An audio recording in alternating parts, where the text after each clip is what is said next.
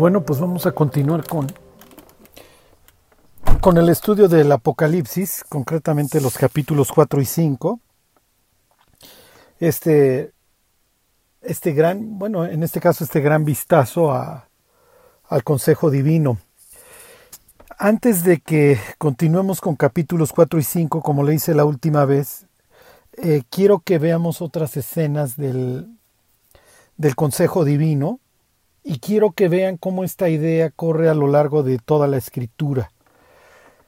La última vez lo que yo les quise dejar en claro sobre todo es que cuando, se, cuando Dios nos muestra un vistazo al consejo divino es porque algo importante está sucediendo.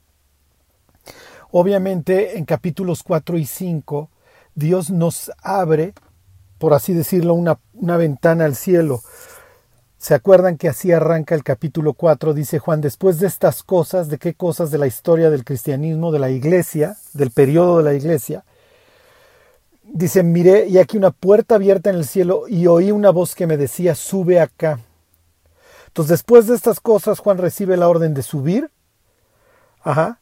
Piensen hasta cierto punto esto se, pues lo pues lo podemos ver como una esperanza que tenemos de que después de estas cosas Dios nos invite a través del rapto a subir ajá, este, a lo que sigue. Y lo que sigue en este caso, que nos va a enseñar el Apocalipsis, bueno, en el caso de Juan sube al cielo, para la iglesia sería sube al cielo, eh, cierra tras ti tus puertas, ¿se acuerdan? Este, Isaías 26. Pero este caso Juan es sube al cielo y ve. Al igual que muchos otros hombres de Dios, Juan es invitado a una reunión, a una sesión del Consejo en donde se le permite ver a los integrantes, etcétera, y en el capítulo 5 se va a ver el progreso hacia dónde va todo, toda esta historia. Entonces este, se pone en la mano, bueno, se ve en la mano derecha del que está sentado en el trono un, un rollo, el libro, con sus siete sellos, y los siete sellos que nos van a narrar las visiones que van a continuar hacia adelante. Ajá. Eh, ¿Se acuerdan? Están los cuatro seres vivientes, están los 24 ancianos. No hay nadie digno de abrir eh, los siete sellos, excepto el Salvador del mundo, es el que va a traer, por así decirlo, el Salvador es el único que tiene derecho a juzgarlo, porque pues precisamente él lo salvó y vienen los juicios espantosos. Y en el capítulo 6 intervienen los cuatro seres vivientes, describiéndole a Juan este, pues lo que son los primeros cuatro sellos, ¿sí? los cuatro jinetes del Apocalipsis. Entonces ya en capítulo 6 nos encontraríamos esta interacción con los cuatro seres vivientes, en donde Juan ve cómo, se, cómo el Cordero empieza a abrir los sellos y entonces dice, y oye al primero de los seres vivientes decir como con voz de trueno, ven y mira y miré y aquí un caballo blanco y el que lo montaba tenía un arco, salió venciendo y para vencer. Y cuando abrió el segundo sello y al segundo ser viviente que decía, ven y miré y aquí un caballo, bla, bla, bla. Eso ya lo veremos. Lo que, les, lo que quiero que les quede claro es que la invitación a ver el consejo divino, como en, como en los casos anteriores, implica la progresión. Algo importante de, con relación al plan de Dios está sucediendo. Y obviamente, ¿qué es lo que, está, qué es lo que va a ver Juan? Se instaura el consejo divino y qué es lo que sigue el derramamiento de la ira de Dios sobre un mundo impío. O, como lo diría Isaías, Dios levantándose, sacó en Isaías capítulo 2 y capítulo 26, Dios se levanta para juzgar la tierra y para derramar su ira. Por eso es, esa es la razón por la que creemos en un, en un rapto pretribulacional. ¿Por qué? Porque la tribulación implica el derramamiento de la ira de Dios. No es que la iglesia no sea perseguida y que los cristianos no, pasemos por aflicciones. Una cosa es ser perseguidos, otra cosa es sufrir la ira de Dios. ¿Ok? Son cosas totalmente distintas. Y entonces se instaura el consejo para qué? Para que se inicie el derramamiento de la ira de Dios, representado en el Apocalipsis, ¿se acuerdan? A través de siete sellos, siete trompetas y siete copas. Ok, y ya, ya veremos todo esto, este, todo esto, este, obviamente a detalle. Ahorita les voy a generar mucha, mucha depresión. Les voy a leer unas palabras de Salomón,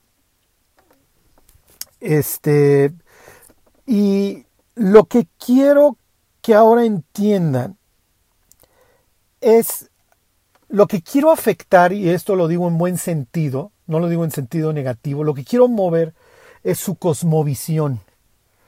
Quiero que, se, quiero que pierdan esta idea de una historia accidental. ¿Y a qué me refiero accidental? Que la historia simplemente se va desarrollando a través de tropiezos, este, vueltas equivocadas por parte de la humanidad.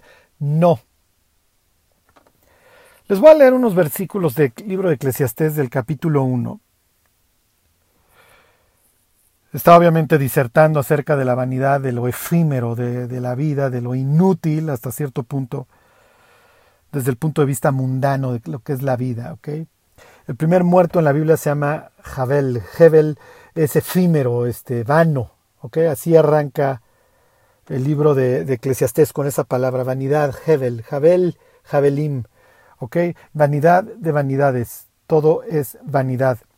Y dice el 1.9, ¿Qué es lo que fue? Lo mismo que será. ¿Qué es lo que ha sido hecho? Lo mismo que se hará y nada hay nuevo debajo del sol. ¿Hay algo que se pueda decir, he aquí, esto es nuevo? Ya fue en los siglos que nos han precedido. No hay memoria de lo que precedió, ni tampoco de lo que sucederá habrá memoria en los, en los que serán. Ok, lo que hoy estamos viviendo, el mundo ya lo vivió. ¿Ok? Y ahorita les voy a explicar cuál es el plan del diablo, cuál es el plan del diablo y de los seres celestiales caídos. ¿Ok? No tenemos esta idea y tendemos a conceptualizar el mundo de las tinieblas en el diablo y los demonios. No es lo que nos enseña ni el Antiguo Testamento ni el Nuevo. Y no es lo que estaría dentro del cráneo de Pablo. Y ahorita vamos, si ya pensaron en Efesios capítulo 6, versículo 12, pensaron bien. Hay toda una estructura, pero no son monstrillos chiquitos, ajá, son seres inteligentes seres celestiales. ¿Ok? Y es ahorita lo que, lo que voy a intentar explicarles. Si no están lo suficientemente deprimidos con todo lo que ha sucedido, no se preocupen. Ahorita yo los voy a deprimir. Y los voy a deprimir con una pregunta. ¿Ustedes creen que la historia está siendo guiada por fuerzas más allá de la humanidad por fuerzas sobrehumanas? ¿O creen que la historia de la humanidad simplemente se va dando conforme se van desenvolviendo los actos? ¿La historia de la humanidad está siendo dirigida o es simplemente accidental? De lo que ustedes respondan depende cómo vean todo, toda su vida y todo lo que hoy está sucediendo. Tan tan. Ya, si quieren aquí apáguenle. Y si ustedes pensaron, no, la historia es accidental, no está siendo dirigida, sean felices, sean felices, crean las historias oficiales. Mataron al archiduque Francisco Fernando de Austria en Sarajevo y todo el mundo, toda Europa quedó en una guerra total los alemanes y los austrohúngaros, pues ni modo, ya tenían este pacto y entonces se dejaron a ir con los franceses y los franceses que ya tenían pacto de, ayudarse y de alianza con los rusos y con los ingleses y luego estos y luego aquellos y de repente tienes más de 30 naciones matándose en una, en una guerra que involucró no solamente soldados, sino ahora también civiles que se involucran en en la construcción de armamento, todo el mundo está sufriendo y se hace una guerra como nunca había existido. ¿Por qué? Porque, pues, bueno, mira, es que mataron al archiduque Francisco Fernando en Sarajevo. Además, el tontito tuvo bien dar no solamente un rondín en donde ya lo habían intentado matar, dio dos. O sea, no había un plan para matarlo, no, no lo vayas tú a creer. Piensen en la historia de México. Tienes al héroe, no voy a decir de mil batallas, pero sí de varias, se rifó ahí contra los franceses, etcétera. Un hombre recio, dictador. Y en serio, ¿ustedes creen que se fue don Porfirio Díaz por la personalidad avasallante de don Francisco y Madero? O sea, por favor. Un soldado de la Primera Guerra Mundial frustrado, de repente es el canciller de Alemania, no tiene recursos, no tiene absolutamente a nadie detrás, aparentemente, y de repente llega a ser el canciller y pone el mundo, todo el planeta a girar. ¿En serio? O sea, ¿eso es en serio, en serio lo que creemos? Que simple y sencillamente las cosas así se van dando. Es que eso es, eso es lo que pensamos. Sea, que llegó Francisco y Madero y con esa personalidad, cuando digo avasalladora, digo, por supuesto que estoy siendo irónico, no soy experto, ni me considero en lo más mínimo de la historia de México, pero tantito, hijo, basta con leer este temporada de sopilotes de don, creo que es Paco Ignacio Taibó, y alguno que otro libro de estos días trágicos, es ridículo. Es ridículo lo que los seres humanos creemos. La Biblia, la escritura, nos presenta un espectáculo, no, no, no quiero decir espectáculo, pero una cosmovisión total y perfectamente perversa, trágica, que los seres humanos no queremos ver. Bueno, hace rato les decía yo que que dice Salomón que miren lo que quién se puede decir que ya fue nuevo. Y yo les digo que pues sí, efectivamente, lo que hoy estamos viviendo, la humanidad ya lo vivió. Vayan ustedes a saber qué progreso alcanzó la humanidad antes del diluvio. Pero si tú tienes personas que les gira la piedra durante 900 años, algo se les va a ocurrir. Imagínense que hoy los científicos, digo Dios nos ha guardado, vivieran 900 años. No, lo que estamos viviendo lo hubiéramos vivido hace años. La división de, de, la humanidad en naciones y el acortarle la edad, aunque ustedes no lo crean, fue una bendición para la humanidad. Armagedón tuvo que haber sido en Babel. Pero la confusión de las lenguas, el acortamiento de la edad y la división de los pueblos, el, dispersarlos, le dio a Dios, aunque ustedes no lo crean, la oportunidad de que más personas vayan al cielo. Hoy, las mismas medidas, el mismo miedo. Fundado o no fundado, no me voy a meter en camisa de once varas. Los mismos tapabocas, las mismas noticias, los mismos picos, los mismos lo que ustedes quieran, se viven en todo el mundo. les recuerda una época en donde la humanidad vivió exactamente todos lo mismo y Dios tuvo que intervenir, hablando en plural. Descendamos a ver qué están haciendo estos locos. La historia de la humanidad es muy, muy enferma y la hemos querido maquillar de todas formas. Y hablar de seres celestiales que se le revelaron a Dios y que hoy controlan y dirigen el destino de la humanidad, nos saca ronchas. Y no lo queremos ver. Pues lo que dice la Biblia, ¿eh? Y es lo que diría también el Nuevo Testamento. No tenemos lucha contra sangre y carne. Y luego, sí, la palabra arconte y exusía y todas estas cosas.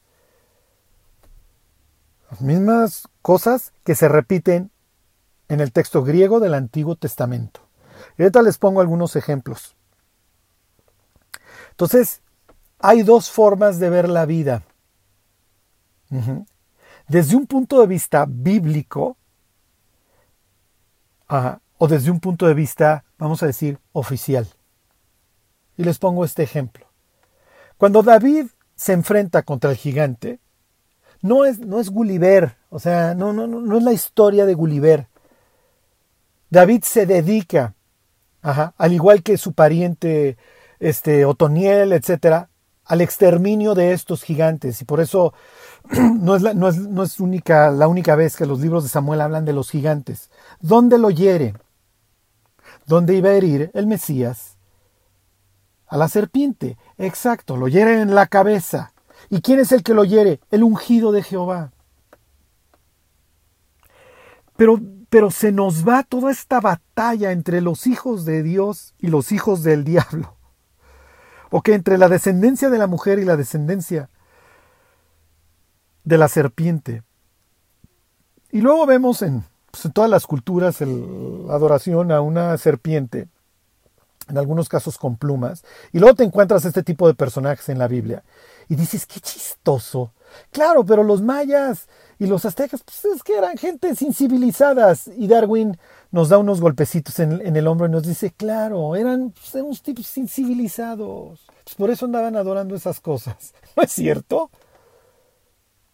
Y ya ven qué ocurrencias, a todos se les ocurría en todos los continentes andar haciendo, andar haciendo pirámides. Qué extraño. Y con esto no les quiero echar un rollo de alienígenas ancestrales, porque esa es la tangente. Eso es por donde se sale el incrédulo. ¿Por qué? Porque no quiere ver el mundo espiritual ¿eh? y la guerra espiritual en donde está metido. Ok, dice el 9.1 del Génesis. Acuérdense que todo esto, el 9.1 del Génesis, tiene como origen Génesis 6, en donde los hijos de Dios, estos, estos seres celestiales, tuvieron a bien meterse con las mujeres y producir los gigantes, producir los caídos, los nefilim. Y entonces dijo Dios, ya saben que se acabó esto y vámonos. Ok, viene el reset.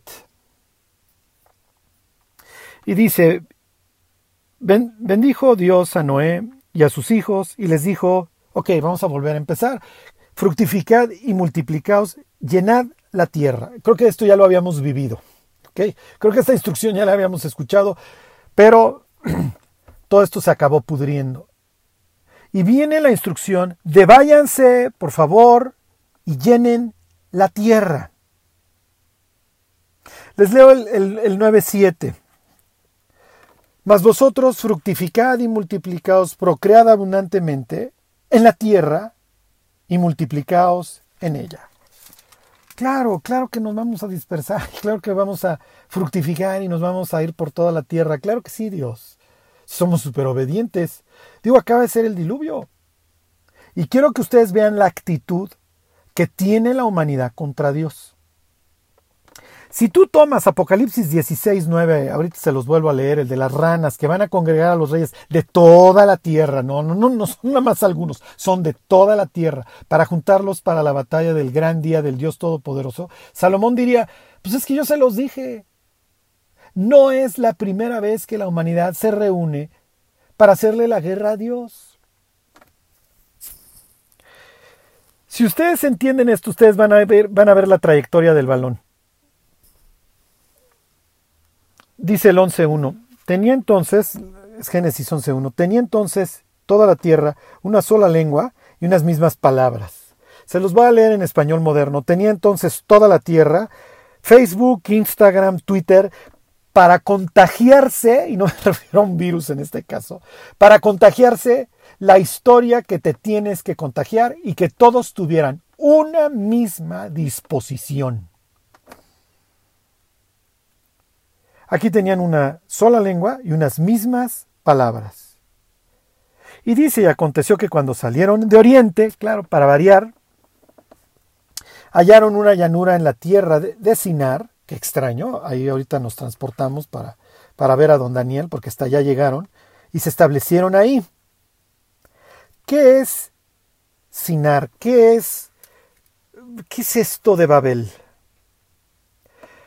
Ahorita ¿Qué es lo que sigue? Bueno, pues vamos a ver al jinete del caballo blanco, la bestia, y luego capítulo 13 de Apocalipsis, ¿quién como la bestia y quién podrá luchar contra ella? Y se maravilló todo el mundo en pos de la bestia. Y que la humanidad tenga un rey que blasfema contra Dios, que abomina a Dios, que se dedica a matar a los hijos de Dios, a los creyentes, y la tierra lo va a amar. Pero esto ya pasó. ¿Cuál es el origen de esta edificación? Capítulo 10 del Génesis, del otro lado, si voltean sus ojos, y Cus engendró a Nimrod, quien llegó a ser el primer poderoso en la tierra. Ahí tienen al prototipo de la bestia. Ok, y de este Nimrod, bueno, hay cualquier cantidad de teorías que ahorita no me voy a meter. Este fue vigoroso cazador delante de Jehová. Y no crean que era, mira Jesús, este, ¿cómo mato al venadito? No, cuídense, delante es Panim, en la cara. Es un matón, es un asesino. Ok, no le acaba de decir Dios a Noé que no derramen la sangre humana, porque el que derrame la sangre, su sangre será derramada. Cuando ya tienes a un asesino que ama. Y luego dice, y fue el comienzo de su reino, Babel, Erec, Akkad y Calne, ¿en dónde? En la tierra de Sinar. Esta palabra Sinar te la encuentras en Daniel capítulo 1, porque hasta allá, hasta este sitio caótico luciferiano, van a llegar los deportados judíos. Esto es como cuando el hijo pródigo acaba en una posilga con marranos, o sea, no puedes caer más bajo. Bueno, la humanidad no puede caer más bajo. Se les dice que vayan por la tierra, que fructifiquen, y qué es lo que este tipo hace. Y acuérdense quién fue la primera persona que edificó una ciudad. El primer asesino del que nos habla la Biblia, Caín. Entonces tienes un tipo que va a seguir los pasos, que va a seguir el camino de Caín. No se puede poner peor. Y este capítulo 10 nos muestra 70 naciones. ¿Ok? ¿De dónde surgen? Si el capítulo 11 me está diciendo que la tierra tenía una, sola lengua, ¿ok? Y unas mismas palabras. Lo que va a hacer capítulo 11 es explicar el origen de las naciones en capítulo 10. Entonces, Don Nimrod tiene una super idea. ¿Por qué no hacemos ciudades? Vamos a aglomerar a la humanidad para que corra la maldad. Y acuérdense, siempre obviamente la maldad ha sido mucho mayor en las ciudades. Y esa es la idea de la polis, hacer una polis global. Otro prototipo de la bestia hubiera sido Alejandro, este, Alejandro, el hijo de Felipe de Macedonia, Alejandro el Grande, ¿sí? Que eso lo estuvimos viendo ahí durante las siete iglesias. La introducción del teatro, el templo, el gimnasio, el estadio, para que pierdas tu, tu sentido de identidad y seas un miembro más del mundo. Hoy somos ciudadanos del mundo, ¿eh? Y la misma disposición sanitaria que aplica y que va a permitir el día de mañana restringir libertades, etcétera, en donde ustedes gusten y manden, va a aplicar en todo el mundo.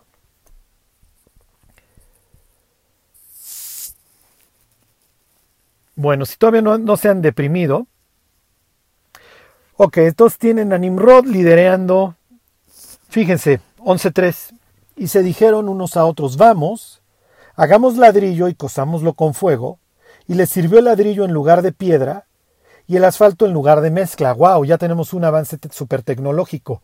La misma jactancia de estos tipos es la misma que la nuestra y es el mismo ridículo. ¿eh? Es el mismo oso. Hoy nos podemos jactar del transhumanismo y la nanotecnología, lo mismo que estos tipos con sus ladrillos. No tenemos absolutamente nada que hacer frente a un ser angelical. O sea, no sabemos ni, ni, ni a qué hora nos han visto la cara el diablo que nos ve como parásitos subangelicales simple y sencillamente va guiando a la humanidad a oponérsele a Dios y a su autodestrucción. Ok, versículo 4. Dijeron, vamos, edificémonos, edifiquémonos una ciudad.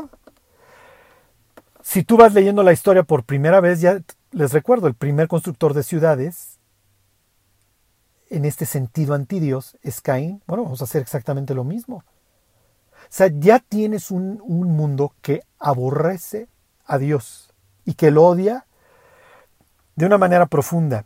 Y una torre, claro, pues no nos vaya a volver a llover. Y una torre cuya cúspide llegue al cielo. Y a continuación, Moisés nos cuenta que la humanidad no solamente odia a Dios, sino que tiene una mala conciencia y que sabe que esto va a traer una respuesta de parte de Dios. Pero para variar, la humanidad cree que se va a salir con la suya, lo mismo que los ángeles caídos. Ajá. Y ahorita les hago unos comentarios. No crean que Nimrod simplemente se le ocurrió una mañana, eh, vamos, vamos, a hacer ciudades, este, me voy a convertir en asesino. Obviamente está siendo guiado. ¿Y cuál es la opción aquí? ¿Ya tienes una humanidad reunida para guerrear contra Dios?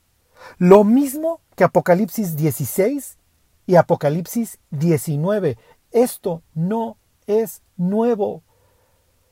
Oye Charlie, Apocalipsis 16 y 19 son las últimas batallas contra Dios. No, todavía falta que termine el milenio y otra vez Lucifer se levanta y vuelve a congregar al mundo contra Dios.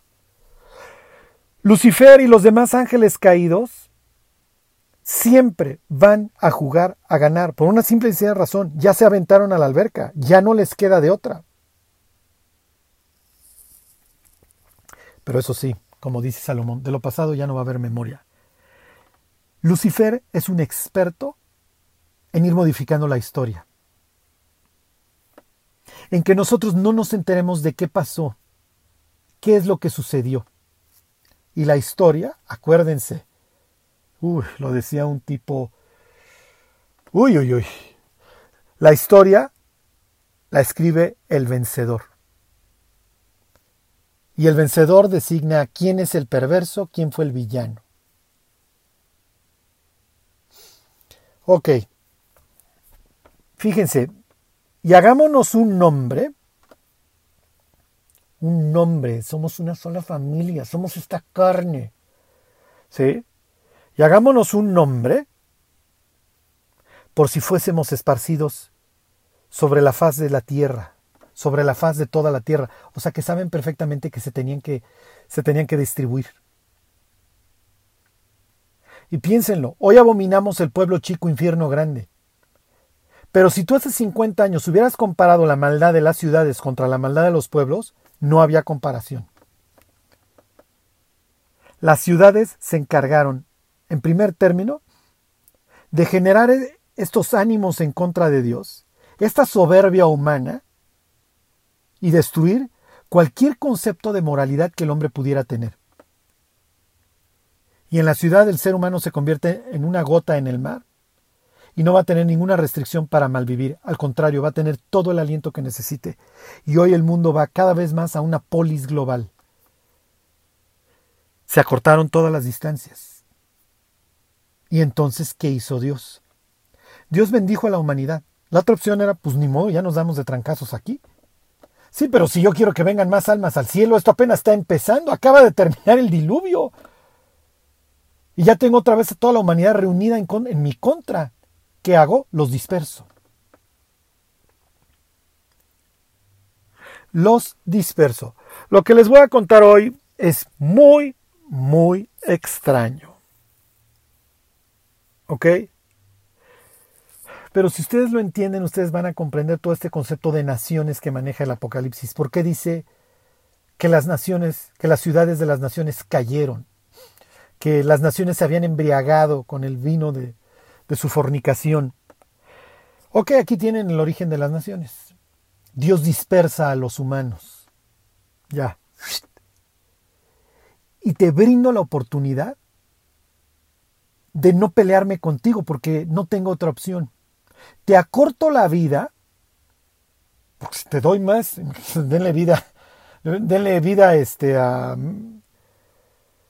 este a los malandrines, este, se me fue este Alistair Crowley, denle 500 años de vida. Tal vez una de las personas más influyentes en la primera mitad del siglo XX. Esto es ridículo. Ok, se dispersan las naciones. Ok, el lugar eh, se, los leo, versículo, versículo 8. Así los esparció Jehová desde ahí sobre la faz de toda la tierra y dejaron de edificar la ciudad. Los esparció desde ahí. ¿Cuál es la idea del diablo? Te vuelvo a reunir. Los vuelvo a reunir en una batalla contra Dios. Es lo que dice el Apocalipsis y es lo que nos cuenta. Y es a lo que se va a dedicar el jinete blanco de Apocalipsis 6. Ok, a congregar, a congregar a la humanidad en contra de Dios. Por eso dice Apocalipsis 13 que blasfemaba contra Dios y de los que habitan en su tabernáculo, porque es como Nimrod. Claro, la versión 3.0 si ustedes quieren, pero es en tu cara blasfemo de tu nombre y en tu cara mato a tus hijos y además tengo 42 meses para hacer lo que se me pegue la gana. Y desesperado, porque sé que al que me entregó esta autoridad, le hace Lucifer, le, sabe que le queda poco tiempo. Pero no alcanzamos a ver toda esta idea anti Dios dirigida. Les voy a poner este ejemplo que me, que me encanta poner porque es evidente. ¿Por qué tiene la Plaza de San Pedro y por qué tiene Washington una edificación con una cúpula y enfrente un obelisco? ¿Ustedes creen que compartía un arquitecto?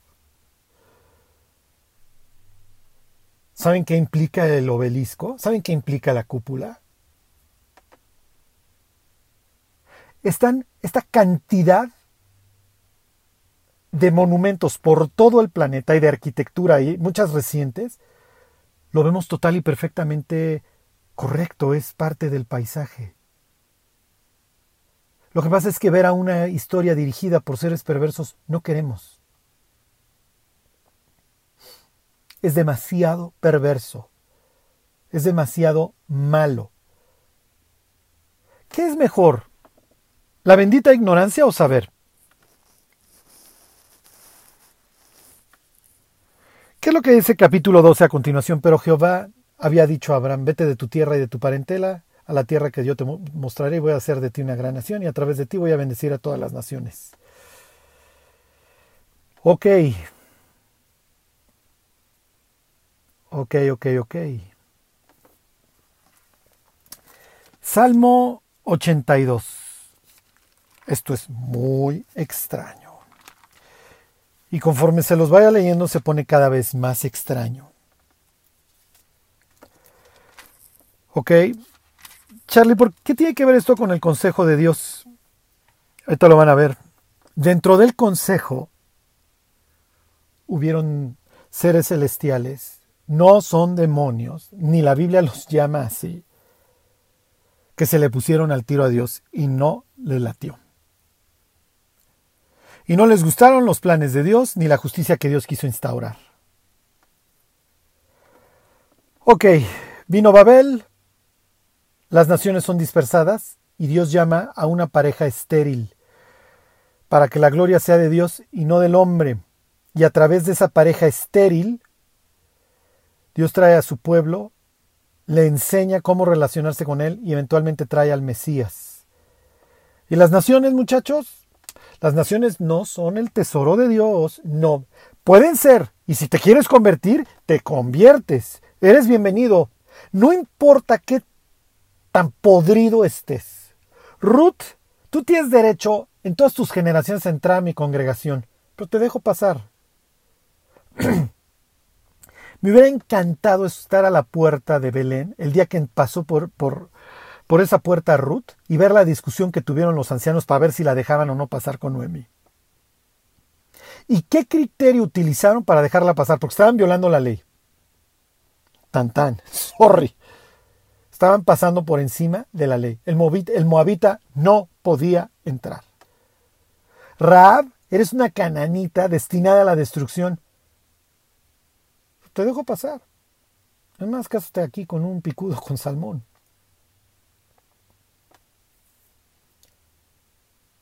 Ajá. O sea, piensen, Tamar, por favor. Y todas estas, todas estas mujeres que les estoy narrando aparecen en la, en la ascendencia de Jesús. Pero de que estaban en naciones impías, estaban en naciones impías que fueron dispersadas por Dios y que no eran el tesoro de Dios. ¿Se podían convertir? Sí. Pero ahorita vamos a ver esta cosmovisión bíblica. Ok, vamos a ver este, esta parte del consejo divino, capítulo 82 aquí del, de los Salmos. Dice, Dios está en la reunión de los dioses. en medio de los dioses juzga, no son humanos. ¿Ok? Y tampoco los traductores de la Septuaginta los ven como humanos porque ponen la palabra teos. O sea, no, no son jueces corruptos ni mucho menos. ¿Ok? Digo, ya lo, lo estamos viendo en Apocalipsis. Ahí están los cuatro seres vivientes que hablan, que interactúan. Lo vimos este, en Primera Reyes 22, ahí está el ejército del cielo, lo veremos en Ezequiel capítulo 1, Daniel 7, Éxodo 24, bla, bla, bla. ¿Ok? Dios tiene su corte celestial. Dice, ¿hasta cuándo juzgaréis injustamente y aceptaréis las personas de los impíos? Defended al débil y al huérfano, haced justicia al afligido y al menesteroso. Librad al afligido y al necesitado, libradlo de mano de los impíos. No saben, no entienden, andan en tinieblas, tiemblan los cimientos de la tierra. Y vaya que temblaron. Ok, Dios está esperando de miembros de este consejo. Y las reuniones del consejo de Dios no siempre son muy agradables. Ahorita les pongo un ejemplo. Una cierta conducta con relación a quiénes. Bueno, aquí habla del débil, del huérfano, del afligido y del menesteroso y del necesitado. Y luego se refiere a estos dioses como que no saben, no entienden, andan en tinieblas y consecuentemente tiembla desde lo más profundo, lo más hondo, lo más importante, los pilares, o sea, se está desmoronando para que entiendan la expresión. Y luego dice, ¿se acuerdan? Jesús lo cita para acreditar su propia divinidad y nombra a estos como si a estos se les llamó dioses, ya parece que yo no me voy a decir el Hijo de Dios, que soy Dios. Alrededor de todo gira la discusión ahí en Juan capítulo 10. ¿eh? Juan, el Evangelio destinado a hablar de la divinidad de Cristo. Pero bueno, yo dije, vosotros sois dioses y todos vosotros hijos del Altísimo. Esta es una designación de estos seres celestiales. Los hijos de Dios. Génesis 6, Job 38, Job 1, etcétera. Ok. Dice, se los vuelvo a leer, yo dije, vosotros sois dioses y todos vosotros hijos del Altísimo, pero como hombres moriréis, y como cualquiera de los príncipes caeréis. Entonces nos queda claro que no son humanos, porque le está diciendo, a ver, humano, vas a morir como humano, y tú cucaracha vas a morir como cucaracha. Bueno, sí, nos quedaría bastante claro. Ok. Y luego viene esta expresión que cuando tradujeron al griego fue anastase. En griego anastasis es resurrección. Levántate, oh Dios, juzga la tierra, porque tú heredarás las naciones. Las naciones fueron dispersadas, ¿ok? Fueron entregadas, por así decirlo, es lo que Pablo diría, porque es lo que está en su cerebro en Romanos 1, a la inmundicia de sus concupiscencias, a, una mente reprobada, bla, bla, bla, pero también a estos dioses que no se portaron nada bien. Ok, Deuteronomio 32. Les dije que esto iba a ser bastante extraño. Pero esta forma de ver la vida le da sentido a lo que hoy estamos viviendo le da sentido al Apocalipsis y le da sentido a esta batalla en la que estamos metidos. Ok, 32. Todo Deuteronomio un discursote de, de Moisés. Dice 32.1, se los voy leyendo. Escuchad cielos y hablaré. Oiga la tierra los dichos de mi boca. Los cielos y la tierra son puestos por testigos en la ley por Dios. Por eso Isaías 1, oíd cielos y escucha tu tierra, cría hijos y los engrandecillos se rebelaron contra mí. Es una forma de traer a los testigos y decirle, yo se los dije. Ok, entonces aquí Dios llama a estos como testigos para sellar esto, es decir, a ver, escuchen esto. Dice, goteará como la lluvia mi enseñanza, destilará como el rocío mi razonamiento, como la llovizna sobre la grama y como las gotas sobre la hierba porque el nombre de Jehová proclamaré. Engrandeced a nuestro Dios. Él es la roca. Sí, no, no, no es otro cuate, ¿ok? Cuya obra es perfecta, porque todos sus caminos son rectitud. Dios de verdad y sin ninguna iniquidad en él. Es justo y recto. La corrupción no es suya. De sus hijos es la mancha, generación torcida y perversa. Uy, aquí me pudiera yo detener con el exorcismo, ¿se acuerdan ahí? Después de bajar del monte. Pero bueno, Jesús cita este pasaje en, en ese instante y tiene mucho que ver, pero ahorita no nos detenemos. Así pagáis a Jehová, pueblo loco e ignorante. Ah, caray. Se está empezando a pelear con su pueblo. Algo va a suceder en el futuro. Nos quedó claro, ya estudiamos el libro de lamentaciones. Israel y Judá se portaron muy, muy mal. Ok. ¿No es Él tu Padre que te creó? Él te hizo y te estableció. Acuérdate de los tiempos antiguos. Considera los años de muchas generaciones. Pregunta a tu Padre y Él te declarará. A tus ancianos y ellos te dirán. ¿Qué te van a contar? Te van a contar Génesis 11. Tú eres la descendencia de Abraham. Tú eres el especial tesoro. La expresión en hebreo es segulá. Tú eres un pueblo especial. Tú eres nación santa. Tú eres un pueblo de sacerdotes, Éxodo 19.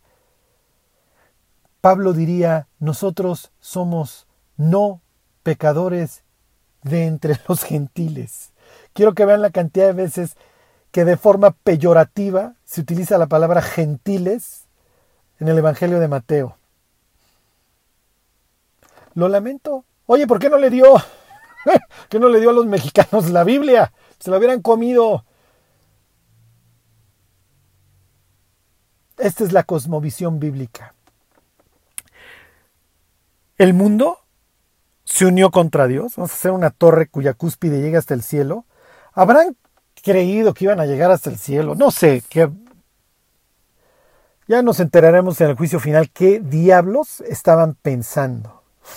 Y lo digo con jiribilla lo de diablos. Con, que vamos, cuya cúspide llegue hasta el cielo, pero algo suficientemente grave como para que sucediera lo que sucedió en Babel. Ok, versículo 8, muy extraño, muy, muy extraño. Cuando el Altísimo hizo heredar las naciones. Ah, caray. ¿Y quiénes, la quiénes las heredaron?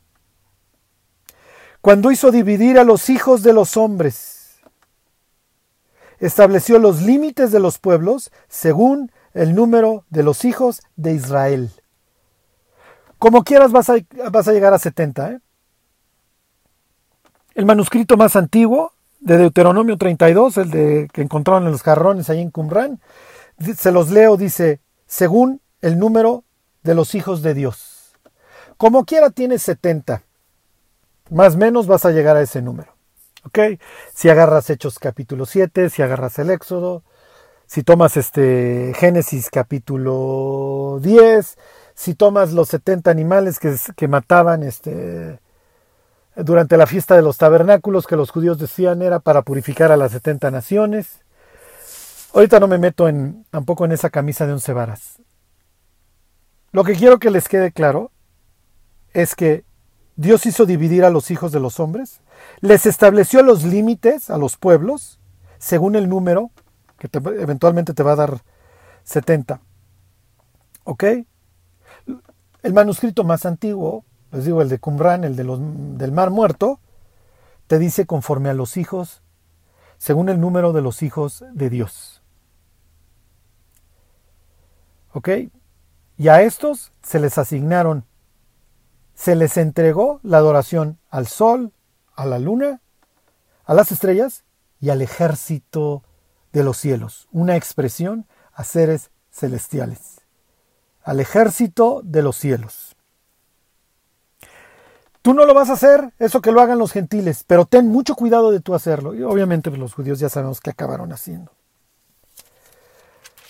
Lo que quiero que les quede claro es que las naciones quedaron sujetas, ¿ok? Quedaron divididas. Y porque Dios los entregó a estos dioses, o estos dioses quisieron asumir el control, la que tú quieras, llegas al mismo resultado, la humanidad, los pueblos quedaron sujetos a dioses que definitivamente no se portaron bien. Charlie, no te creo. Es lo que dice la Biblia. Vámonos a Daniel 10 y este, vamos, este es el más claro de toda la escritura. A veces pienso, ¿cómo no nos tocó el diablo, el dios de los gringos? Son, seríamos nosotros los que estaríamos echando bombas por todo el planeta. Pero bueno, quién sabe quién nos tocó que bueno. Mal y de malas. Ya saben que soy cínico. Ok, está Daniel orando para variar. Y entonces va a tener una visión de un ser celestial este, se los leo, capítulo 10 de Daniel, versículo 5. Y alcé mis ojos y miré, y aquí un varón vestido de lino, y ceñido sus lomos de oro de ufaz. Su cuerpo era como de berilio, ¿ok?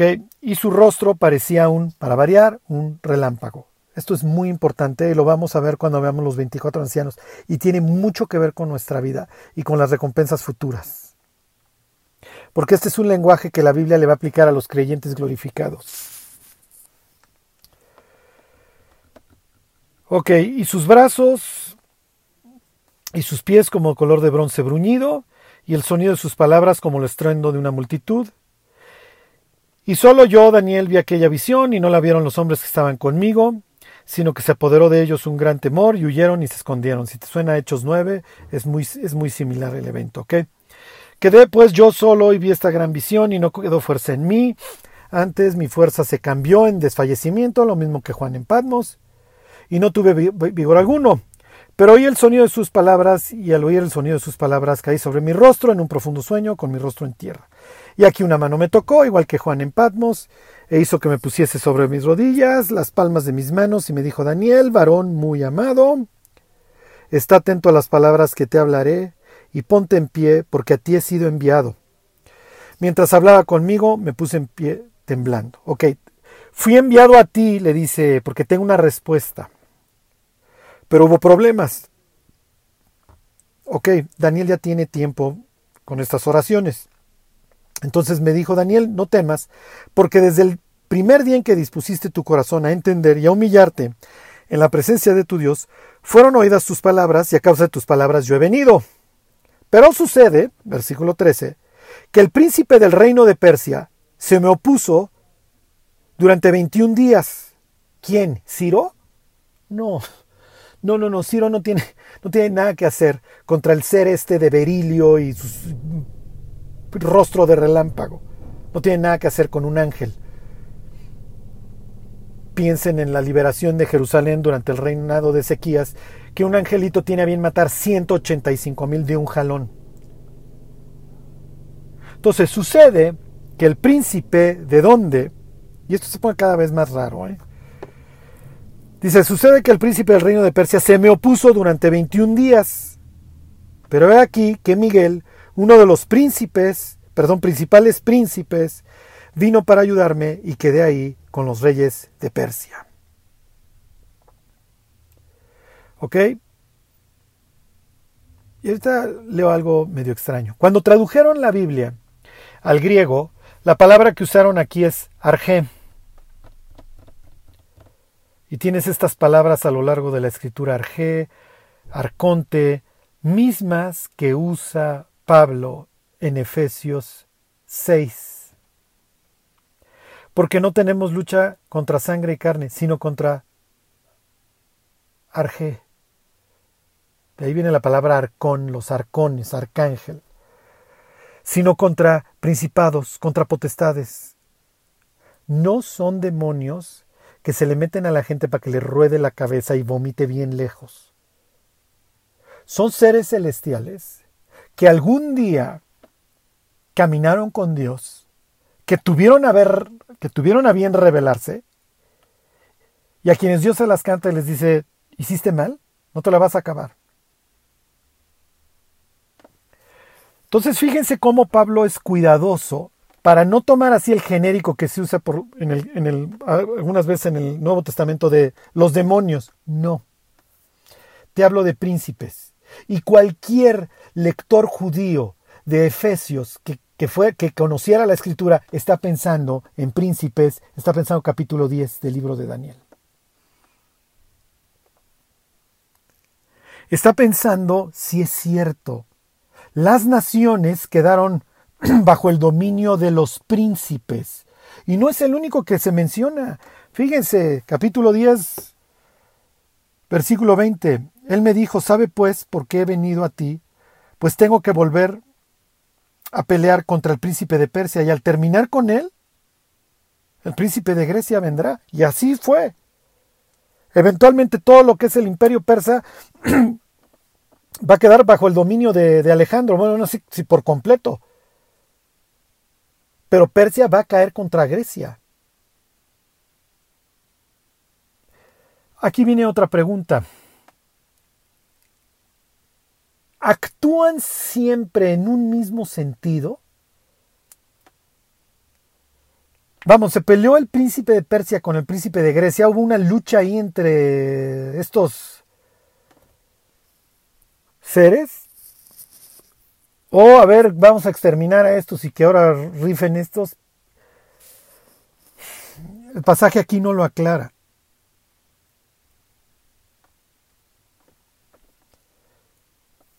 Lo que quiero que les quede claro es que hay toda una estructura y el diablo se dedica a imitar. Dios tiene su consejo. Algunos se pusieron al tiro. Dios les dijo, a ver, tú príncipe de Persia, tú de Grecia, tú de esto, tú del otro, estoy esperando esta conducta de ustedes. Y obviamente estos seres no quisieron obedecer y están en severos problemas. Pero, vamos, escondieron, escondieron este, las garras después de la crucifixión Obviamente no las escondieron y siguen total y perfectamente activos y dirigiendo la vida y la historia de la humanidad, nos guste o no. La única opción para no vivir dirigidos por Él es ser dirigidos por Cristo.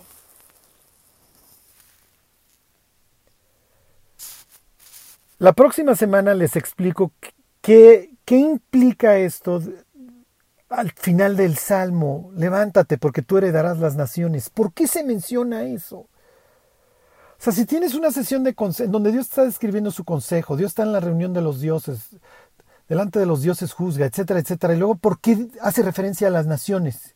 Y dice que se levante y que las herede. ¿Qué sucedió en la cruz? ¿Qué pensaban estos príncipes? ¿Qué rol jugaron? Si es que jugaron alguno.